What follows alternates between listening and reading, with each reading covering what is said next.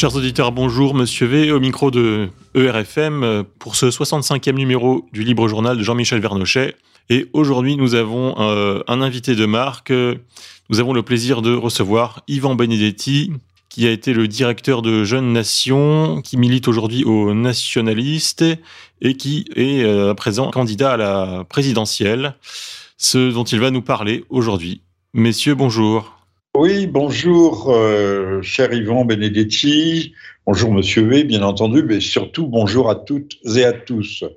Voilà, nous sommes euh, le mercredi, le mardi, pardon, 30 novembre, ça commence mal. Le temps est gris et nous allons parler de ces présidentielles qui font tant de bruit, qui remuent tant le, le landerneau médiatique et politique. Et nous allons parler à la fois de la candidature d'Ivan Benedetti. Ce sera un candidat parmi d'autres, bien sûr, mais un candidat qui ne prétend pas arriver jusqu'au bout. D'abord, il faudrait avoir 500 signatures, et ce qui est en soi une gageure, euh, mais qui entend, euh, à cette occasion, faire entendre un, un filet de voix chez un filet doigt pour ceux, chez ceux qui sont condamnés au mutisme perpétuel, à, l'inexistence, puisque euh, les, les, nationaux, euh, les patriotes, les vrais patriotes et souverainistes sont euh, fantomatiques. Ils errent dans les, dans les limbes, dans la pénombre, et on ignore à peu près toute leur existence. Voilà. Cher Yvan. Oui, bonjour. Pourquoi avez-vous souhaité vous porter candidat à cette élection présidentielle, avec pour titre, pour slogan de, campagne, à la reconquête nationale alors, euh, plus que, candidat euh, à une fonction, je dois dire, euh, c'est plutôt, c'est plutôt une participation à la campagne électorale qui, dans le camp national, est, je dirais, vampirisé par euh, un tête-à-tête euh, entre ce qui voudrait être un tête-à-tête entre euh, Marine Le Pen et, Zemmour, alors que ce sont deux, candidatures, une de reniement et d'autre de, l'imposture que nous ne pouvons cautionner. Donc il est important de faire entendre une voix alternative au système dans cette euh, campagne qui s'ouvre euh, si l'on veut exister. D'autant plus que je pense, et je l'ai souvent dit, que depuis la révolte des Gilets jaunes, nous sommes rentrés dans une période révolutionnaire et que vous savez que la politique, ce sont des lignes de force. Ce sont comme des plaques tectoniques qui se déplacent lentement, sans bruit, mais inexorablement. Et je pense que euh, euh, depuis euh, la victoire du non au référendum à la Constitution européenne, victoire qu'on a volée au peuple, que Sarkozy a volée au peuple en faisant passer la, réforme devant un Parlement servile, eh bien, les, lignes de force se sont inversées, les plaques tectoniques se sont inversées, c'est-à-dire que d'un mouvement qui allait du, du, nationalisme historique ou de l'ordre des nations au mondialisme, eh bien, de nouveau, nous, nous, nous, nous, le mouvement politique général, je dirais, est un, mouvement inverse qui va du mondialisme au nationalisme. Et euh, au moment où euh, le, centre de gravité de la campagne est dans le camp national eh, bien, se euh, déplace vers le nationalisme, il est important non pas d'abandonner nos positions et de rallier je dirais, euh, un nouveau converti au nationalisme, le Zemmour, mais il convient au contraire de, marteler et de rappeler quels sont nos principes. C'est le sens de, ma participation à la, campagne, euh, à cette campagne présidentielle, un moment où le peuple euh, délaisse un petit peu ses préoccupations quotidiennes pour s'intéresser un temps soit peu à la politique. Oui, le débat d'ailleurs redevient intéressant parce qu'il semble y avoir des enjeux. Mais enfin, on peut imaginer que s'il y a une candidature comme celle de Zemmour, et on peut commencer euh, par celle-là, vous avez dit que c'était la candidature de l'imposture, elle est, elle est là pour euh, diviser à la fois le camp national et, et en même temps pour assurer à Monsieur Macron une réélection triomphale, même si en fait, euh, si on additionne toutes les voix, euh, toutes les voix de droite, celles aussi bien des LR, du mouvement mariniste, du Rassemblement et, celle de M. Zemmour, qui ne porte pas encore de nom, puisqu'il n'a pas encore créé son parti. Il le créera apparemment à la fin de la semaine. Euh, on arrive à, un total qui dépasse assez euh, substantiellement euh, tout le, rassemblement des voix que, que M. Macron peut mettre sur, sur, sa tête ou sur son nom. donc c'est d'ailleurs finement joué. On, on, entendait M. Darmanin hier pouvez réagir à ce propos d'ailleurs, euh, qui faisait la cour, euh, qui faisait la danse du ventre à, M. Monsieur Ciotti, qui est est-il est-il corse, Monsieur Ciotti Oui, non? Non, non, il n'est pas corse, mais c'est le meilleur candidat pour euh, pour. Alors, Macron, puisque Macron serait gêné par une candidature de, son clone, Xavier Bertrand, plus que par une candidature LR de Ciotti. On a dit que M. Bertrand, c'était Macron avec 20 kilos en plus. interdiction de rire ou de sourire même. Euh, donc, Monsieur serait très bien parce que rassemblerait un certain nombre de voix et, morcellerait encore un peu l'électorat, euh, l'électorat à droite, euh, ce qui est finement, finement joué. Alors, la candidature de l'imposture. Je vous laisse développer un petit peu, Yvan. Oui, alors candidature de l'imposture, puisque comme je, le disais précédemment, euh, ce n'est pas aux nouveaux convertis euh, de porter la bannière, parce que où était euh, Monsieur Zemmour quand nous menions le combat national autour de Jean-Marie Le Pen, par exemple, pendant des années pour dénoncer les catastrophes qui aujourd'hui euh, se, se, se, réalise. Lui qui euh, a soutenu Sarkozy, qui a voté Chevènement, qui euh, donc c'est pour cela que j'appelle j'appelle sa candidature une candidature de, l'imposture, parce qu'en plus, si vous voulez, ça correspond à un mouvement général de, défense du système confronté à de très très fortes révoltes, de très très fortes contestations. Il faut garder ces révoltes dans le cadre du système à travers ce qu'on appelle le populisme. Et, je crois, enfin, paraît-il que le mouvement de, de Zemmour pourrait s'appeler euh, Vox Populi, dans tous les pays euh, européens et, même dans tout l'Occident. Pardonnez-moi, euh, Yvan, Vox Populi, Vox Dei, monsieur, monsieur Zemmour est-il croyant?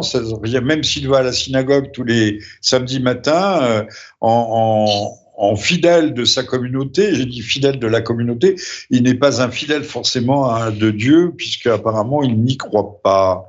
Donc c'est pour ça que je, je, je dois dire que tout court et surtout pas Vox Dei.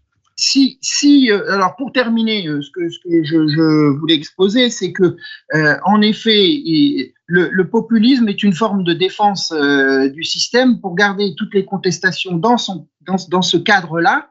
Euh, regardez en Espagne le mouvement qui a émergé contestataire, c'est le mouvement Vox. en Italie, vous avez Salvini. Euh, il en va un petit peu de, tous ces mouvements qui euh, euh, embrassent les révoltes profondes, mais sans, sans remise en question et en cause du système et de ses principes. Donc, si vous voulez, pour qu'il n'ait pas le système, pour ne pas avoir des, nationalistes qui euh, constitue une véritable alternative joue les joue les. Vous êtes en train de nous dire, Yvan, que euh, c'est une, on canalise le, mécontentement. Maintenant, vous parlez de, de révoltes profondes, c'est des révoltes qui n'arrivent pas à venir à la surface. Hein.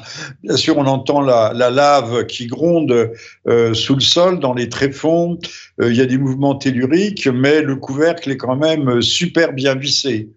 Alors, je dois dire qu'il faire une distinction là entre révolte et révolution. J'ai participé et je participe à toutes les dernières révoltes, que ce soit la révolte de défense de la famille à travers la manif pour tous ou la révolte de défense du travail. Euh, les, gilets jaunes, d'ailleurs, j'ai été surpris euh, moi-même de voir tant de virilité qui, qui persistait euh, dans notre pays.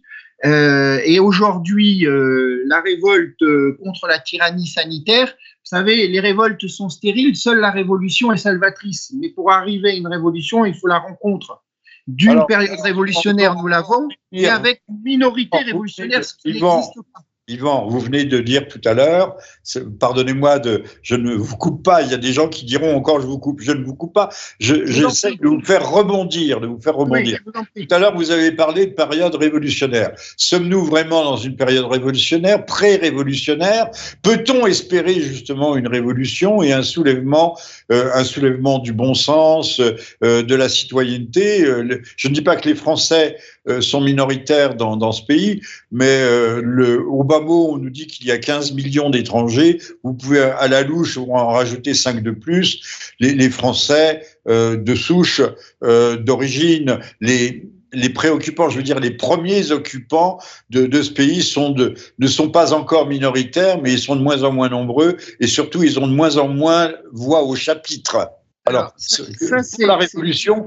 Euh, ce sont les différentes fractures. Une situation pré-révolutionnaire l'immigration, le problème euh, de la fracture euh, ethnique, euh, c'est une des, différentes fractures qui, qui, parcourent le pays. Mais oui, nous sommes rentrés en période révolutionnaire. Vous savez, grosso modo, je vais résumer, une révolution, c'est trois périodes. La première, c'est la désintégration du système. La deuxième, c'est euh, du chaos euh, dans lequel, qui est la conséquence de, cet effondrement de l'État euh, établi, eh bien, naît une période trouble où se constitue une minorité révolutionnaire qui va imposer, qui va porter un ordre nouveau. Parce qu'une révolution, c'est ça. C'est une croyance, la croyance du, du système en place qui s'effondre et une nouvelle croyance qui est portée par une minorité révolutionnaire. Et je vais vous dire assurément, nous sommes rentrés dans une période révolutionnaire, c'est-à-dire dans cette première phase d'affaiblissement du système. Alors ça se fait pas de manière linéaire, mais ça se fait par euh, crises successives. Et euh, ce qui me fait euh, dire que nous sommes rentrés dans ces périodes, dans cette période révolutionnaire, c'est tous ces symptômes que l'on peut observer de, du décalage entre euh, les, partis et, euh, les débats qui existent dans la société, c'est-à-dire qu'aujourd'hui, les partis politiques institutionnels ne portent plus les débats profonds qui existent et, les luttes qui se posent, notamment, par exemple, contre la tyrannie sanitaire.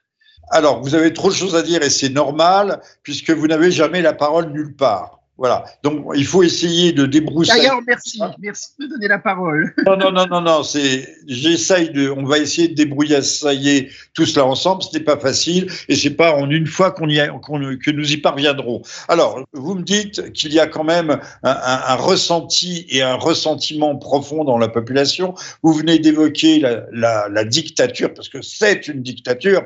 Euh, Monsieur Fouché, le médecin anesthésiste du CHU, ex, il a été viré du CHU de Marseille le dit, euh, l'avocat Divisio le dit aussi, par lui de soft tyrannie.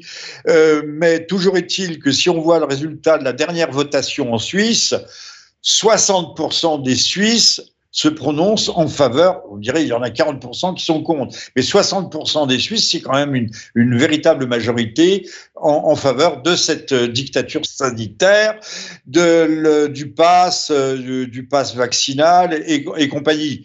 Donc, euh, tout ça ne semble pas, si on reporte grosso modo la situation helvétique sur la situation française, tout ça ne semble pas annoncer la révolte des masses quand même. Donc peut-on parler véritablement de révolution? Alors qu'il y ait des, courants de contestation et d'opposition, de dissidence même assez puissants dans ce pays, mais n'oubliez pas que les non-vaccinés, pour l'instant, ne sont que 6 millions, c'est-à-dire à peine 10% de la population. Donc moi personnellement, je ne vois pas se décider euh, l'immense mouvement de soulèvement contre le, système qui, à, mes yeux d'ailleurs, ne se porte pas plus, pas trop mal et, développe des, stratégies extrêmement astucieuses. Je termine là-dessus en disant par exemple euh, qu'en Martinique, en Guadeloupe, on vient d'envoyer un nouveau vaccin révolutionnaire qui n'est pas un, vaccin ARN messager dont les Français n'ont jamais entendu parler et euh, auquel ils n'ont jamais eu, eu accès. Donc vous voyez le système a quand même de la ressource. Le système, on le voit bien, avec cette euh, gestion euh, dystropique d'une pandémie euh, largement artificielle, a beaucoup de ressources. Euh, quand je parlais, par exemple, du mécanisme de, l'émergence des populismes, c'est un système qui se défend très bien. Je n'ai pas dit que la révolution était en marche. J'ai dit que nous sommes entrés dans une période révolutionnaire. C'est différent. C'est complètement différent. Euh, en effet, nous sommes. Alors, dans, les, éléments qui permettent de dire ça, il y a le fait que ces, mouvements, euh, ces partis institutionnels ou syndicats qui prétendent représenter les, courants euh, idéologiques dans la société sont complètement déconnectés du débat et des luttes, déconnectés du peuple. L'abstention importante et, montante est un élément aussi qui me fait dire que nous sommes rentrés dans, cette période-là. Le fait que le pouvoir, le système impose justement une tyrannie Bien évidemment que nous sommes en tyrannie, puisque euh, comment, comment euh, définissons-nous les tyrannies? C'est un, une petite minorité qui règne, qui, qui, gouverne par la force, et c'est ce qui se passe à travers les conseils de défense où euh, euh le gouvernement euh, impose à un parlement servile, avec la complicité d'un parlement servile, une politique d'asservissement, et c'est un, un gouvernement qui règne sur la peur.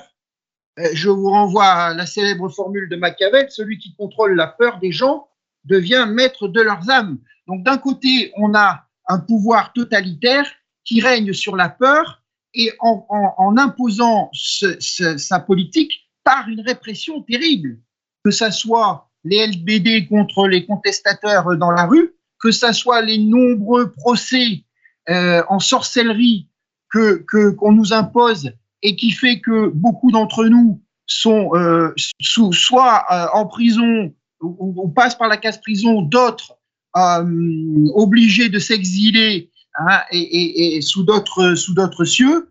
Euh, cette répression féroce, eh bien, euh, est la preuve de cette de cette tyrannie. Donc, nous sommes rentrés dans une période révolutionnaire. Nous ne sommes pas dans un processus révolutionnaire. Nous ne sommes que dans des processus de révolte. Après, moi, je pense que tout ça est, très artificiel et ils sont dans une fuite en avant parce que le euh, processus mondialiste qui devait les mener au gouvernement mondial avec des institutions qu'ils ont posées après-guerre en 45, eh bien, sont dans l'impasse. C'est pour ça qu'ils ont besoin du grand reset. Ils ont besoin de faire sauter des verrous importants notamment des verrous de souveraineté, surtout les verrous de souveraineté.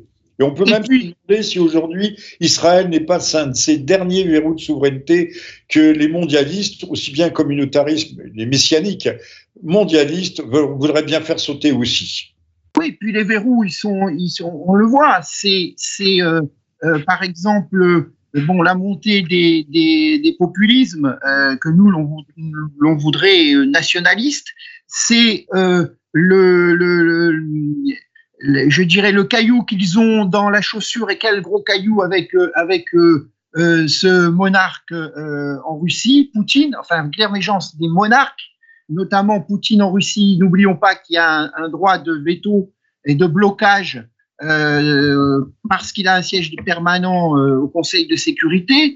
C'est parce qu'il y a l'émergence de cette Chine et de cette puissance euh, souveraine qui sert ses intérêts. Alors, les mondialistes ont pensé gravir la, dernière étape vers le gouvernement mondial en intégrant la Chine à toutes leurs structures, euh, à tous leurs organismes internationaux, comme l'OMS, comme le, l'Organisation mondiale du commerce.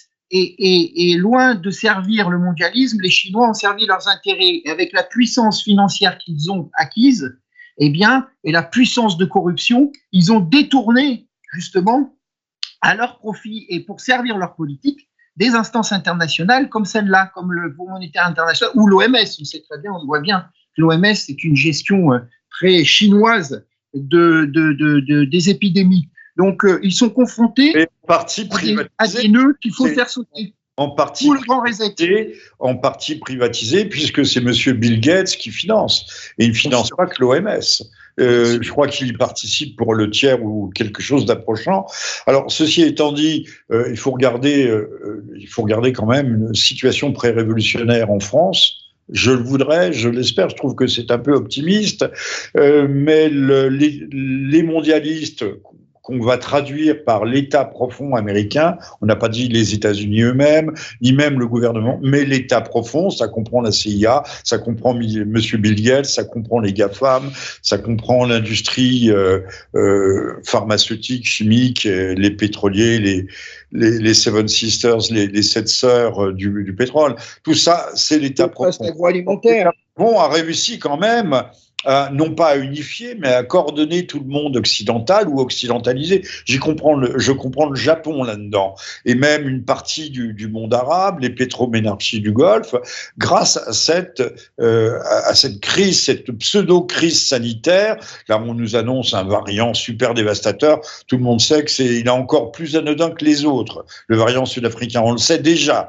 Eh bien, ils ont réussi quand même à unifier et à faire manœuvrer le camp occidentaliste, non pas comme un seul homme, mais presque comme un seul homme, à l'unifier. C'est assez remarquable comme manœuvre géopolitique et même géostratégique.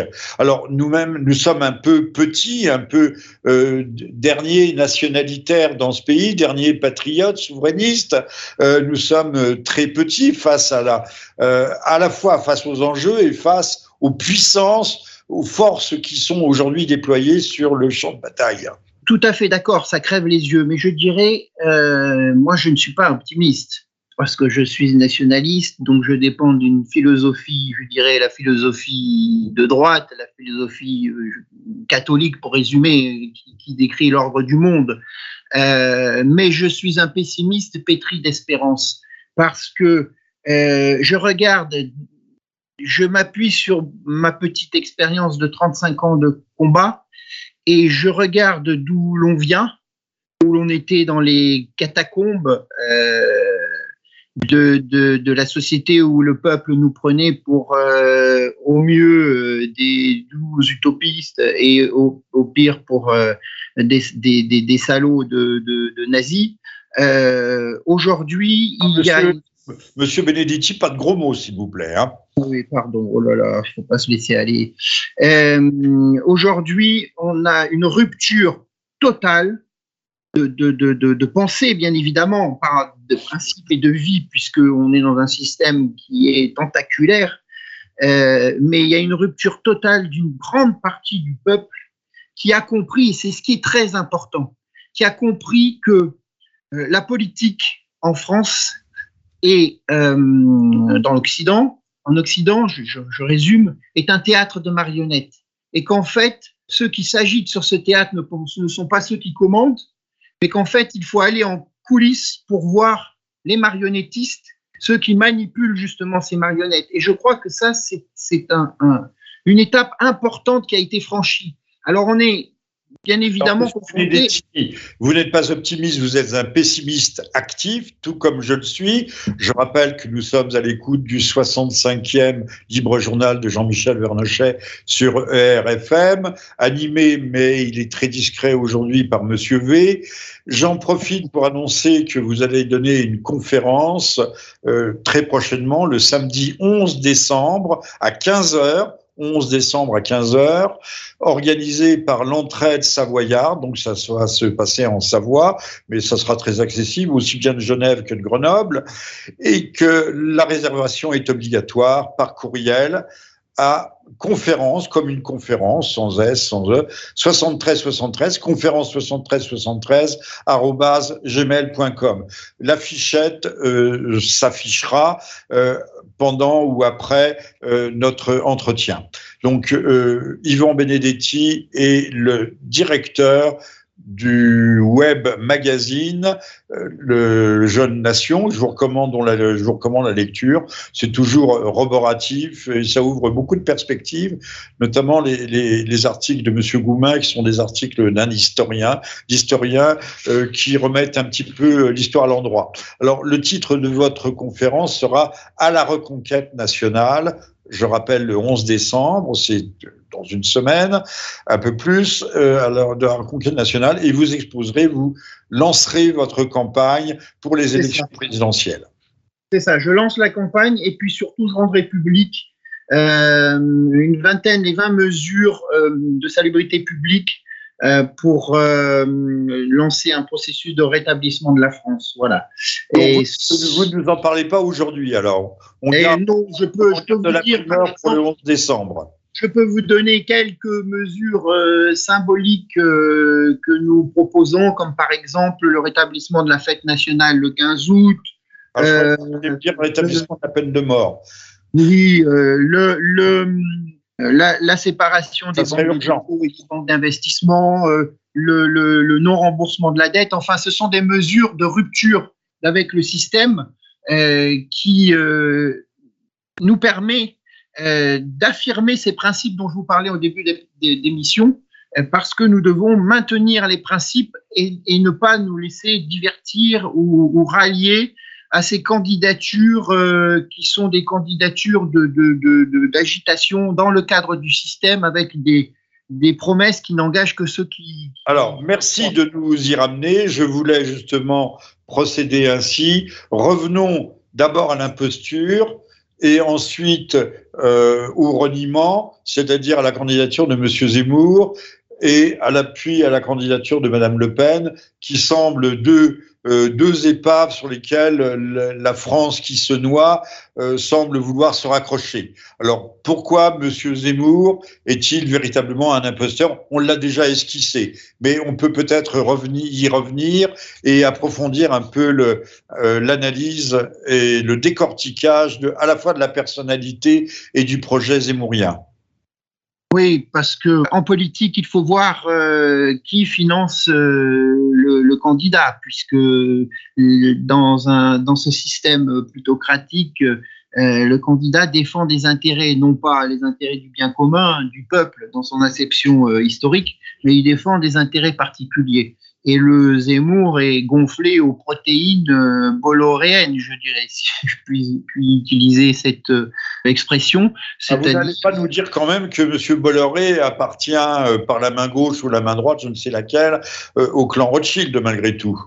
Il, c'est pas une question de main droite ou main gauche, c'est une question de, de, généalogie. Mais bon, peu importe. De toute façon, c'est un, c'est un, un un des piliers de, ce système, quand je parlais des marionnettistes, euh, assurément, il est en coulisses et il défend des intérêts qui sont, qui sont bien attaqués d'ailleurs. Hein.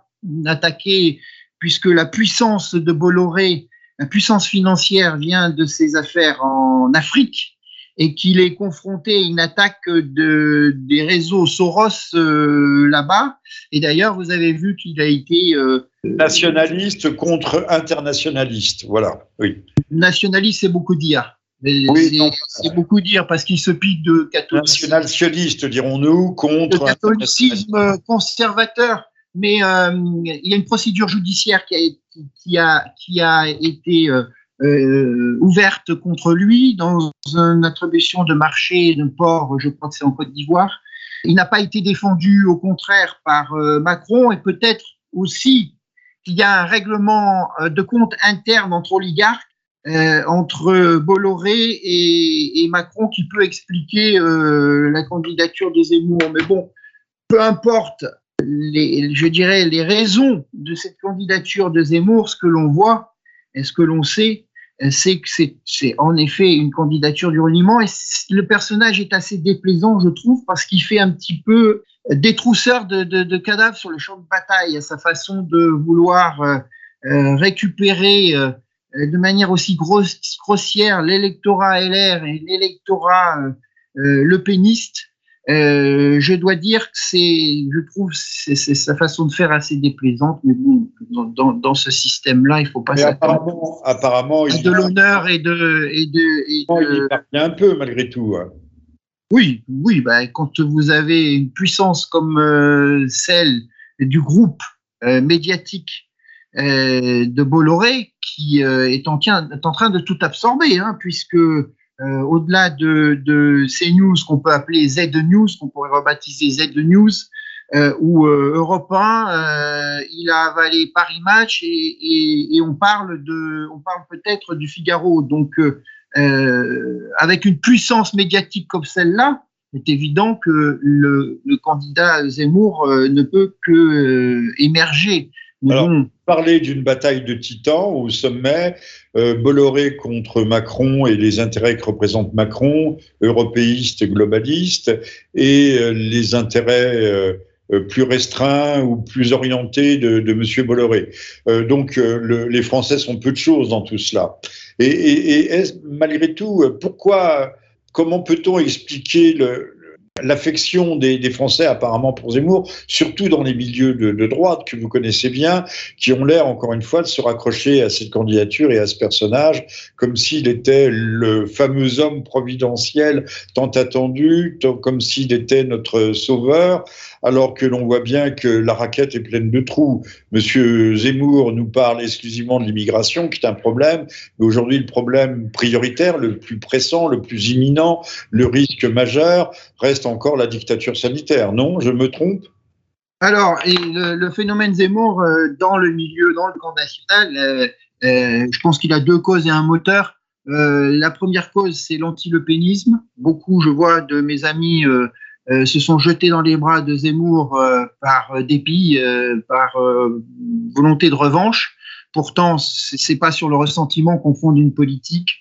Le deuxième, c'est que il y a un manque de, colonne vertébrale dans le, milieu euh, qui fait qu'ils sont prêts à se jeter dans les bras du, premier venu.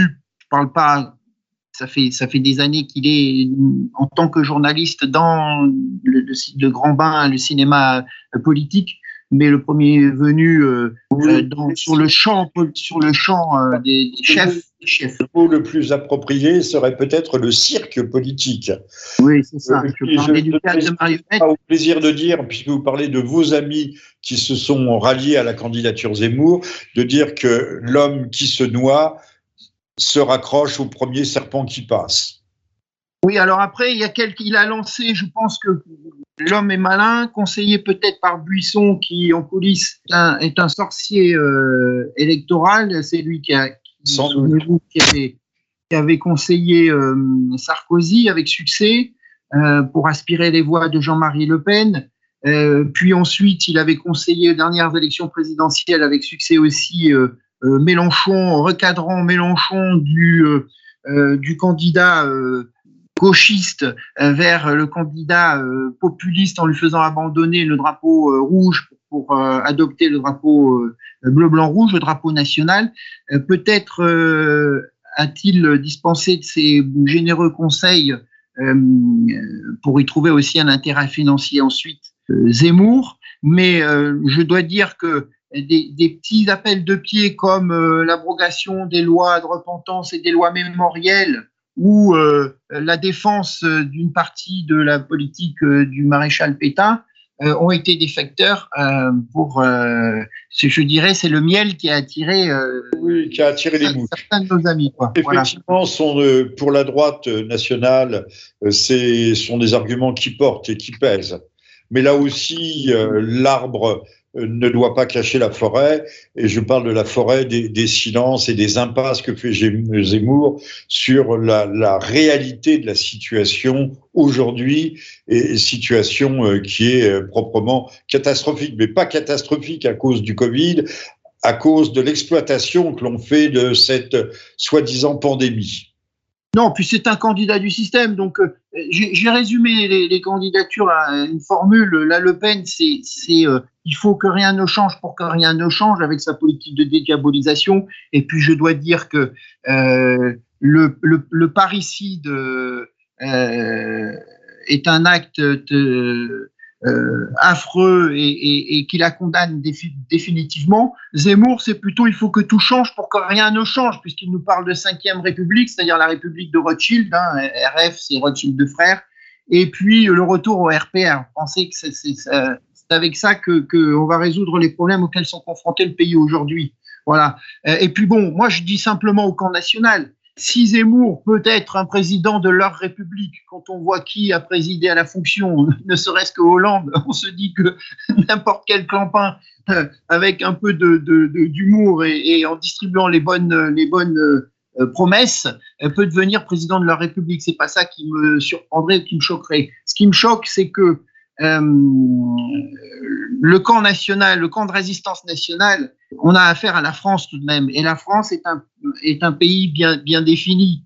donc, celui qui doit diriger à la destinée de ce, de ce grand pays historique euh, ne peut pas être un, juif qui va à la synagogue, ne peut pas être un musulman, ne peut pas être un témoin de Jéhovah. Euh, il faut être politiquement catholique, il faut être, je pense, de, il faut être de, de race blanche. Euh, voilà, c'est euh, la France qui est bien difficile. Si M. Zemmour se convertissait, il y a un précédent. Il y a un précédent. vaut bien une messe pour Henri IV. La oui. France vaut bien une conversion pour M. Zemmour. Oui, mais là, vous me parlez de si et puis, on ne parle pas d'un chrétien qui, qui d'un chrétien qui là, il rallierait le catholicisme romain. On parle d'un, euh, vous savez, Drummond disait une conversion, un juif qui se convertit, ça fait un chrétien de plus, ça fait pas un juif de moins. Je ne sais pas. Vous parliez de Lustiger, peut-être.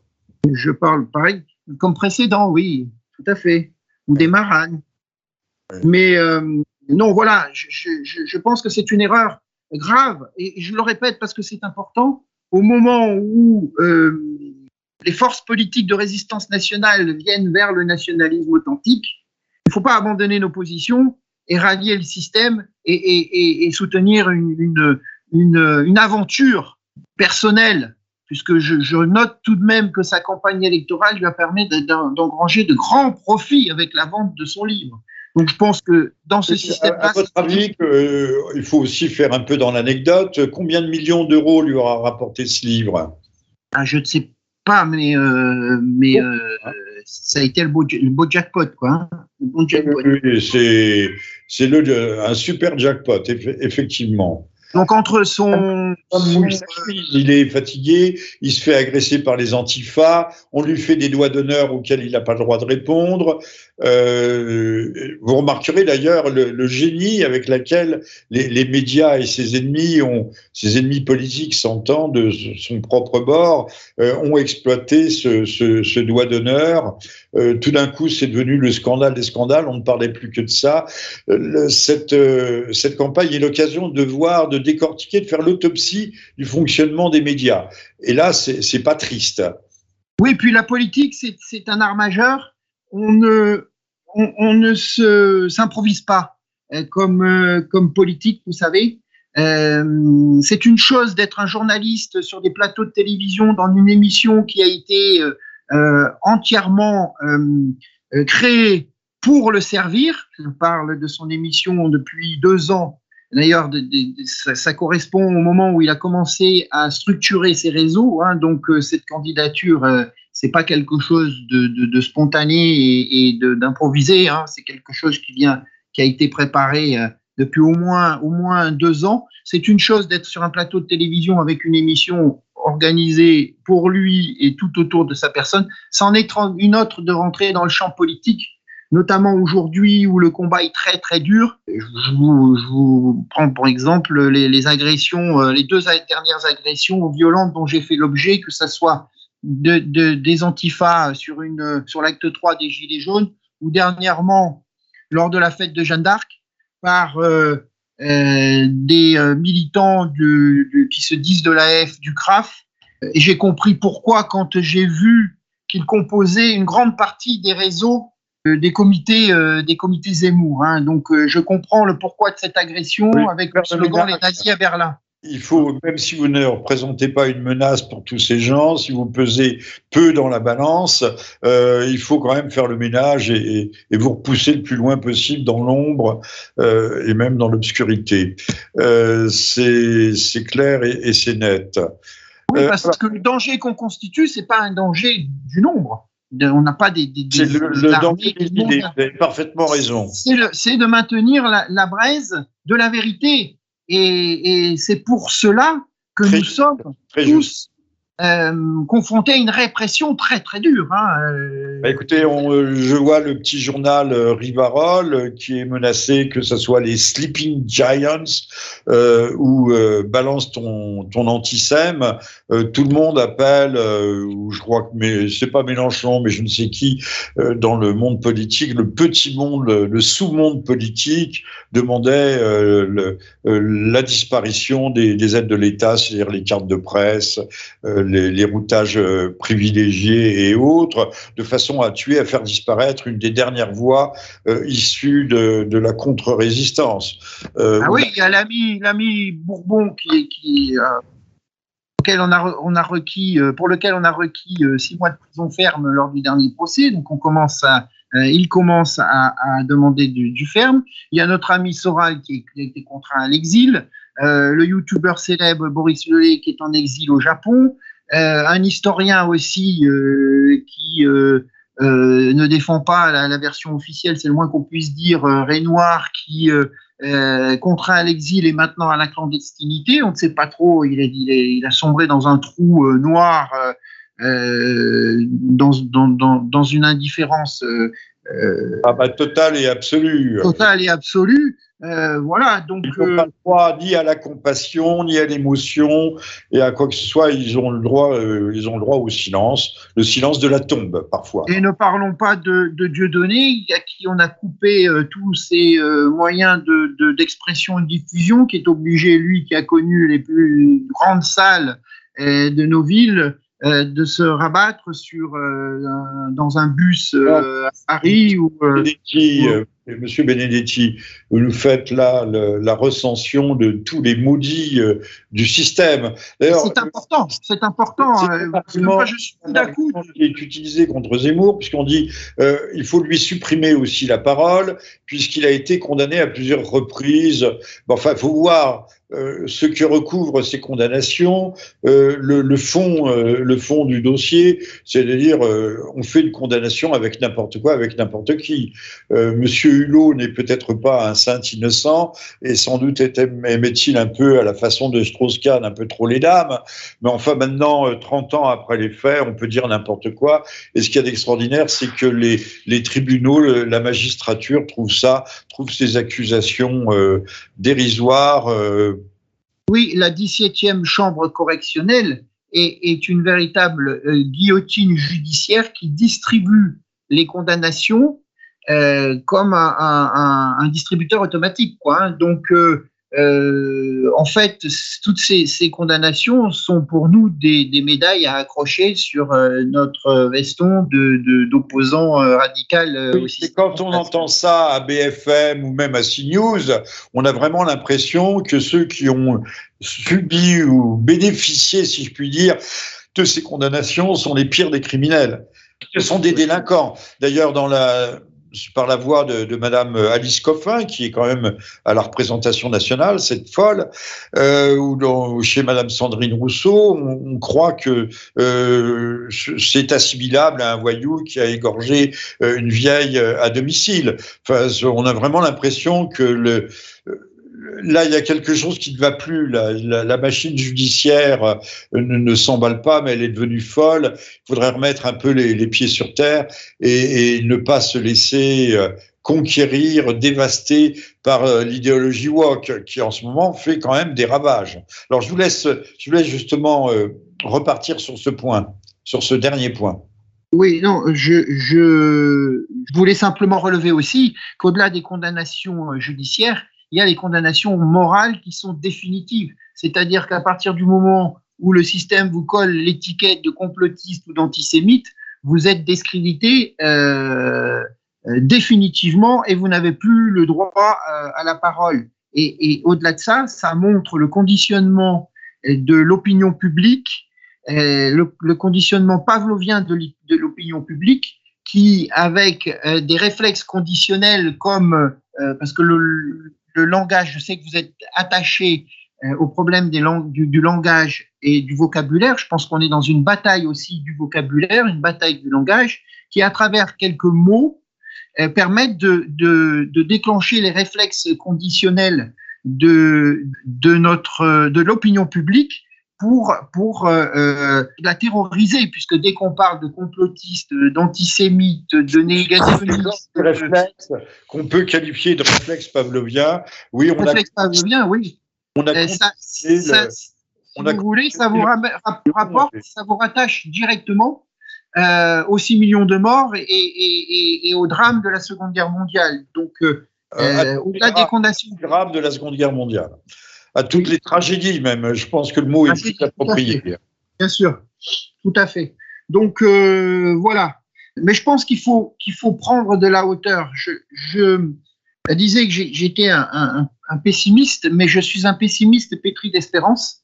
je pense que le, le pouvoir, le système est dans une fuite en avant il n'a pas d'autre moyen de, de, perdurer, euh, parce que s'il s'arrête dans, dans sa course folle à, au, à cette, tyrannie, dans cette tyrannie, eh bien, la vérité va lui péter à la gueule. Euh, Vous savez, le corps social, le corps social, c'est, ne réagit jamais euh, instantanément.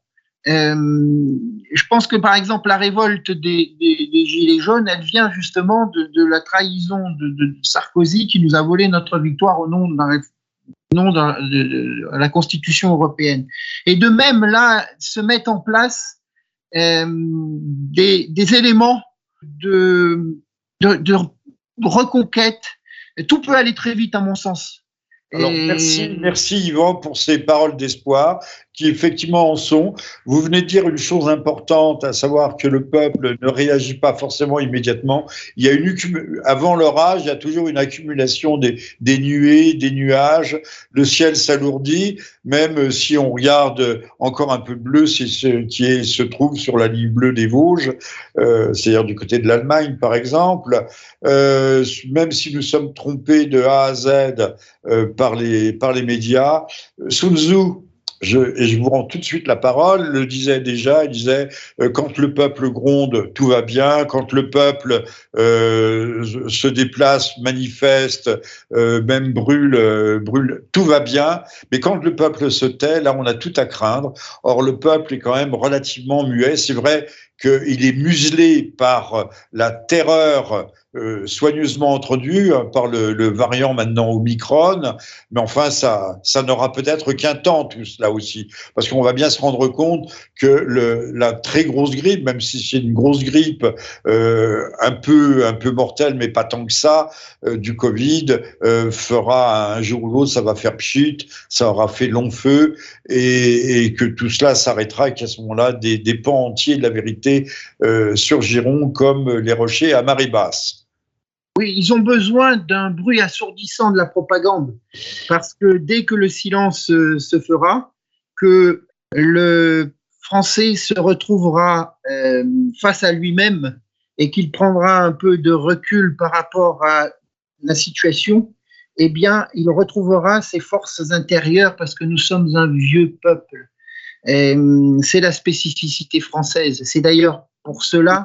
Qui devient, je vous arrête, là, il devient de plus en plus hétérogène. On l'a dit, s'il y a au moins 20 millions d'étrangers, au départ européens, mais surtout maintenant extra-européens, de la première, deuxième, troisième ou quatrième génération, euh, ça change. L'homogénéité n'est plus là. De, le, les, les, Français, on a parlé d'archipélisation du, du, peuple français, de la nation. C'est un phénomène très vrai. Combien reste-t-il de, de, de, Français fidèles à leur terre, qui soient fidèles à leur tradition euh, N'allons pas chercher du côté de l'Église, mais euh, c'est malheureusement, euh, on, doit des, on doit approcher maintenant des 30 millions sur les 60 millions de, de ressortissants nationaux.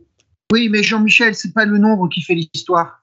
Ce sont pas les, les, les, les troupeaux de, de, de moutons, de centaines, de centaines le troupeau des centaines de moutons qui font l'histoire. Celui qui conduit le troupeau de moutons, c'est le berger. Il faut un homme avec un, juste. chien pour conduire, pour, pour, pour, conduire les troupeaux de moutons. Euh, moi, je crois que, je vous disais, euh, la révolution, c'est une, c'est une croyance qui s'effondre. La croyance du système, c'est que on a dit euh, aux Occidentaux consommez et vous serez heureux. Accumulez les, les, richesses et vous serez heureux. Des richesses, il y en a de moins en moins. Et puis ils se sont aperçus que c'est une fuite en avant et que et que il y a que, que malheur et, et, catastrophe. Euh, demain, ce sera la place à ceux qui réellement croient, ceux qui euh, servent un idéal, ceux qui euh, n'ont pas le nez tourné dans l'assiette, plongé dans l'assiette, mais qui ont le nez dans les étoiles, selon la belle formule phalangiste. Et nous, nous constituons cette petite braise. Et vous savez, je suis de culture paysanne puisque par mon père, je suis issu d'un petit village euh, perdu dans la montagne, une terre granitique en Corse. Et j'ai ce geste qui se répétait euh, et qui se répète chaque matin, où dans l'âtre de la cheminée, on écarte un peu de cendre, on va chercher les braises qui euh, subsistent de la veille et qui, avec un peu de bois sec et, et d'un vent porteur, eh bien, euh, créer les, les, les, les, beaux, les beaux feux de, de, qui nous réchauffent et nous éclairent. Moi, je, crois, je crois que ce sont ces minorités, je crois que ce sont ces braises qui font l'histoire et nous, font par, nous sommes pour partie des braises, d'autant plus que la grande majorité du peuple, même d'un peuple euh, avec sa composante issue de l'immigration, j'ai vu le nombre de, de d'enfants d'immigrés qui étaient dans les, les manifestations des, Gilets jaunes, eh bien, est en rupture avec le système et ne défendra pas le système. Donc, entre nous et le pouvoir, entre nous, je parle du peuple conscient, et, le, pouvoir, il reste des forces de l'ordre, il reste des médias mainstream et il reste un conditionnement de l'opinion.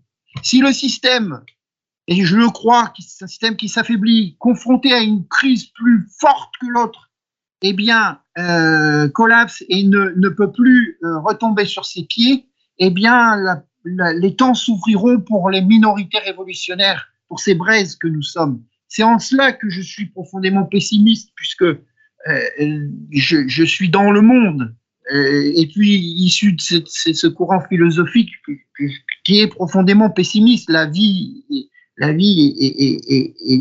est un combat contre les forces de mort. Euh, c'est cette définition que nous donnons de la vie, c'est pas une période de jouissance. Eh bien, euh, au pessimisme facile des, réalités du quotidien, il faut que vive l'espérance qui, est nourrie par le combat, et c'est pour ça que j'encourage les nôtres, à ceux qui nous écoutent, de s'engager dans le combat, ne serait-ce que c'est ce combat qui, fait, qui nourrit notre, notre espérance et qui va triompher de, de, qui va triompher de, de, ce pessimisme par justement la victoire des volontés. Parce que l'histoire, c'est ça. L'histoire, c'est une révolution, c'est le triomphe d'une volonté. C'est pas sortir les kalachnikovs, les battes de baseball et, tout fracasser. C'est la victoire d'une volonté, puisque c'est le combat de deux volontés, celle de ceux qui sont en place et qui veulent le rester, et ceux des opposants comme nous qui voulons imposer, porter un ordre nouveau et rétablir cette grande civilisation qu'a porté, qu'a porté la, la, la, la, France quoi, et, et l'Europe. Là. Alors Yvan, je suis extrêmement reconnaissant pour ces paroles d'espoir. Euh, justement, ne cultivons pas le, pessimisme et le négativisme. Euh, le, le, rapport de force semble colossal, il ne l'est pas tant que ça, d'autant même si nous n'avons pas les grands médias, euh, la bataille des idées, euh, les, les, idées sont des virus aussi, mais il y a des virus de bons virus et de mauvais virus. La bataille des idées, nous pouvons espérer euh, l'emporter ou en tout cas marquer des points. Alors, je vais vous donner la parole pour euh, une conclusion. Je rappelle que Yvan Benedetti, vous êtes le directeur du magazine euh, sur la toile, le web magazine Jeune Nation, que vous donnez une conférence le samedi 11 décembre 2021 en Savoie, organisée par l'Entraide Savoyarde, qui est une association euh, euh, éclectique, mais qui justement donne la parole à des gens comme vous, c'est-à-dire des gens qui généralement ne l'ont jamais.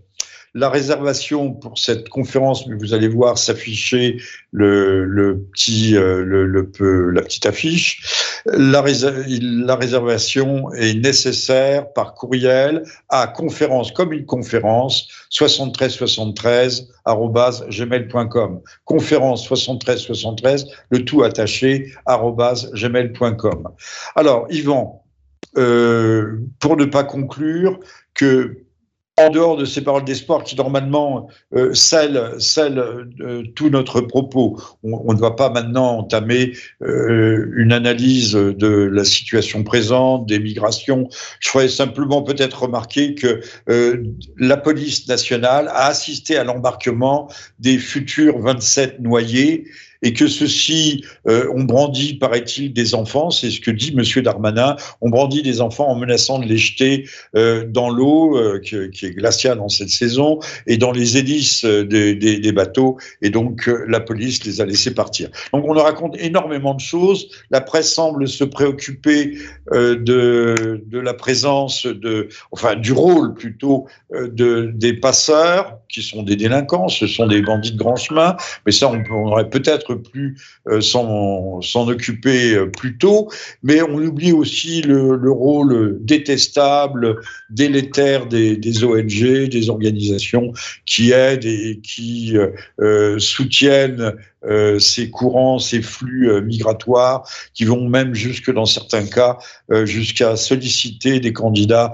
à l'exil au sein même des villages en Afrique de l'Ouest. Mais là, c'est un autre sujet, mais c'est un grand sujet puisque la presse, les médias nous bassinent avec ça, euh, faisant appel toujours à notre compassion, à toujours plus de pathos, alors que ces drames, ces tragédies sont, on le voit si on regarde bien de près, sont tout à fait non seulement prévisibles, mais elles sont organisées par le, par le système. Je ne vais pas dire par les pouvoirs, mais par le système. Alors, Yvan, à vous la parole pour euh, euh, conclure ou ne pas conclure, euh, au moins provisoirement, sur, sur les thèmes que nous avons abordés, en espérant vous avoir à nouveau et au cours de cette campagne, de façon à, à pouvoir la commenter en direct.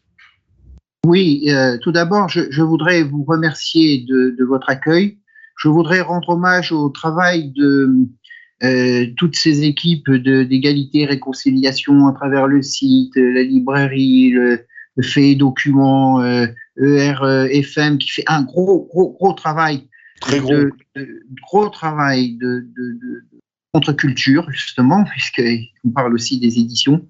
Euh, donc, je voudrais, je voudrais euh, vous remercier chaleureusement. Et, et, et au-delà au -delà de cela, euh, il faut prendre de la hauteur. Et, le, problème d'immigration, de, le problème auquel nous sommes confrontés, c'est évident. Il y a l'immigration, il y a la repentance, parce que quand vous, faites venir des, euh, des, gens et que vous leur expliquez qu'on est, nous, les responsables de tout leur malheur, eh bien, euh, c'est les ferments de, guerre civile.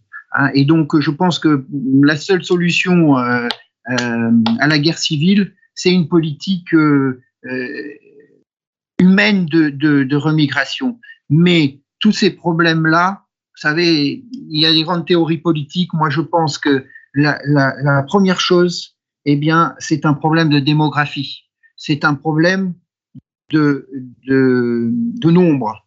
Euh, parce que euh, on parle beaucoup de race, euh, mais la race, c'est l'énergie première. Cette énergie qui doit s'inscrire dans des cadres civilisationnels. Donc, quand vous n'êtes pas chez les autres, ils sont chez vous. Donc, euh, euh, avec cette politique, avec cette, nos sociétés euh, matérialistes, hédonistes, égoïstes, avec la promotion de, l'avortement, qui, est un double crime, qui est un crime politique, puisque ça fait partie du, du génocide ethnique, du parricide en cours, plus que du grand remplacement. C'est un génocide ethnique, culturel, civilisationnel auquel on assiste. Euh, et puis, c'est un, un, crime, un assassinat d'une vie en devenir. 1000 avortements par an. Oui, c'est 000 avortements par an. Ça, c'est. À une époque où on n'a pas encore inventé ni le stérilet, ni le diaphragme, ni le préservatif, ni la pilule, encore moins la pilule, et, et pas plus que la pilule du lendemain. Donc on n'a aucun moyen de contraception et de prévention euh, à sa au, drame que constitue une grossesse non désirée, une grossesse non désirée qui est aujourd'hui perçue et, traitée dans les médias comme si c'était une maladie. Voilà, il faut prendre de la hauteur par rapport à, ces problèmes et ce problème de, migration. Vous savez, je fais partie d'un peuple, par mon père, je parlais du Corse, du petit village, mais un peuple d'émigration. Il y a beaucoup, beaucoup de, jeunes Corses qui ont quitté le foyer parce qu'ils étaient entassés euh, euh, dans des petites maisons avec, euh, avec des animaux et que la vie était dure mais au moins cette émigration s'inscrivait dans un cadre, un cadre national, un cadre de la grande France, de la colonisation, puisqu'il a nourri par euh, ses, euh, ses, énergies et son, ses, savoirs, ses volontés, euh, ce qui a constitué la colonisation et on n'a pas à rougir de cette, de cette période. Donc, le problème de, l'immigration est un problème démographique. Il faut retrouver aussi notre souveraineté, mais surtout, je dois dire que au-delà de tout cela, il faut retrouver le sens du sacré et retrouver le chemin de la tradition. Parce que une nation, c'est comme un, arbre. Eh bien, il y a les racines, il y a le tronc, et puis il y a les branches et les feuilles. Et le, ce qui nourrit les, branches et les feuilles, c'est la sève qui, euh, part des racines et se propage via le tronc dans, le, feuillage. Et il en va de même de la nation. Euh, nos racines, eh bien, euh, sont importantes et, la, sève de l'arbre pour une nation et pour une civilisation, c'est la tradition. C'est la tradition qui nourrit le présent et qui, nous promet un avenir. Donc, ce qui est très important, je voudrais insister, c'est là-dessus, au-delà après de, des contingences politiques et des mesures, c'est que le premier combat, il est démographique, et, ensuite, il faut retrouver le sens du sacré et, de nos traditions, parce que nos ennemis ont coupé justement, en enlevant l'écorce de l'arbre, euh, ils ont coupé ce lien entre le passé, le présent et l'avenir. Et c'est cela qu'il Ils essayent de nous déraciner et de couper les racines. Et même sans couper les racines, si vous coupez la sève, les, les, branches et le feuillage de l'arbre se meurent. Et c'est cela la tradition. En coupant, en nous détruisant notre tradition, eh bien, l'arbre France, l'arbre civilisationnel européen est en train de mourir. Eh bien, de s'assécher de mourir. Cher Yvan, nous comptons sur vous, sur votre mouvement, sur, votre, sur vos travaux, sur vos efforts, avec d'autres bien entendu, pour essayer de, rétablir le lien, de rétablir le courant, le flux entre les racines, entre la terre et le feuillage, et même les fleurs, puisque les arbres, pour la plupart, fleurissent. Voilà, je rappellerai que vous, Yvan Benedetti, vous êtes candidat à l'élection présidentielle, que vous allez euh, donner une conférence ayant pour titre à la reconquête nationale le 11 décembre 2021, que la réservation est à conférence 7373 gmail.com. Je vous remercie pour vos paroles d'espoir. Je vous remercie pour votre combat, pour votre dévouement, en espérant que les, les braises que vous incarnez vont bientôt se propager euh, à des branches qui seront peut-être euh, desséchés, mais qui donneront, euh, qui nous éclaireront d'une lueur, d'une lueur vive. Voilà. En tout cas, merci euh, pour cela. Merci à Monsieur V euh, pour avoir permis cette conférence par voie virtuelle. Et puis surtout, au revoir à toutes et à tous. Et on se dit à extrêmement bientôt, au les et fort l'honneur.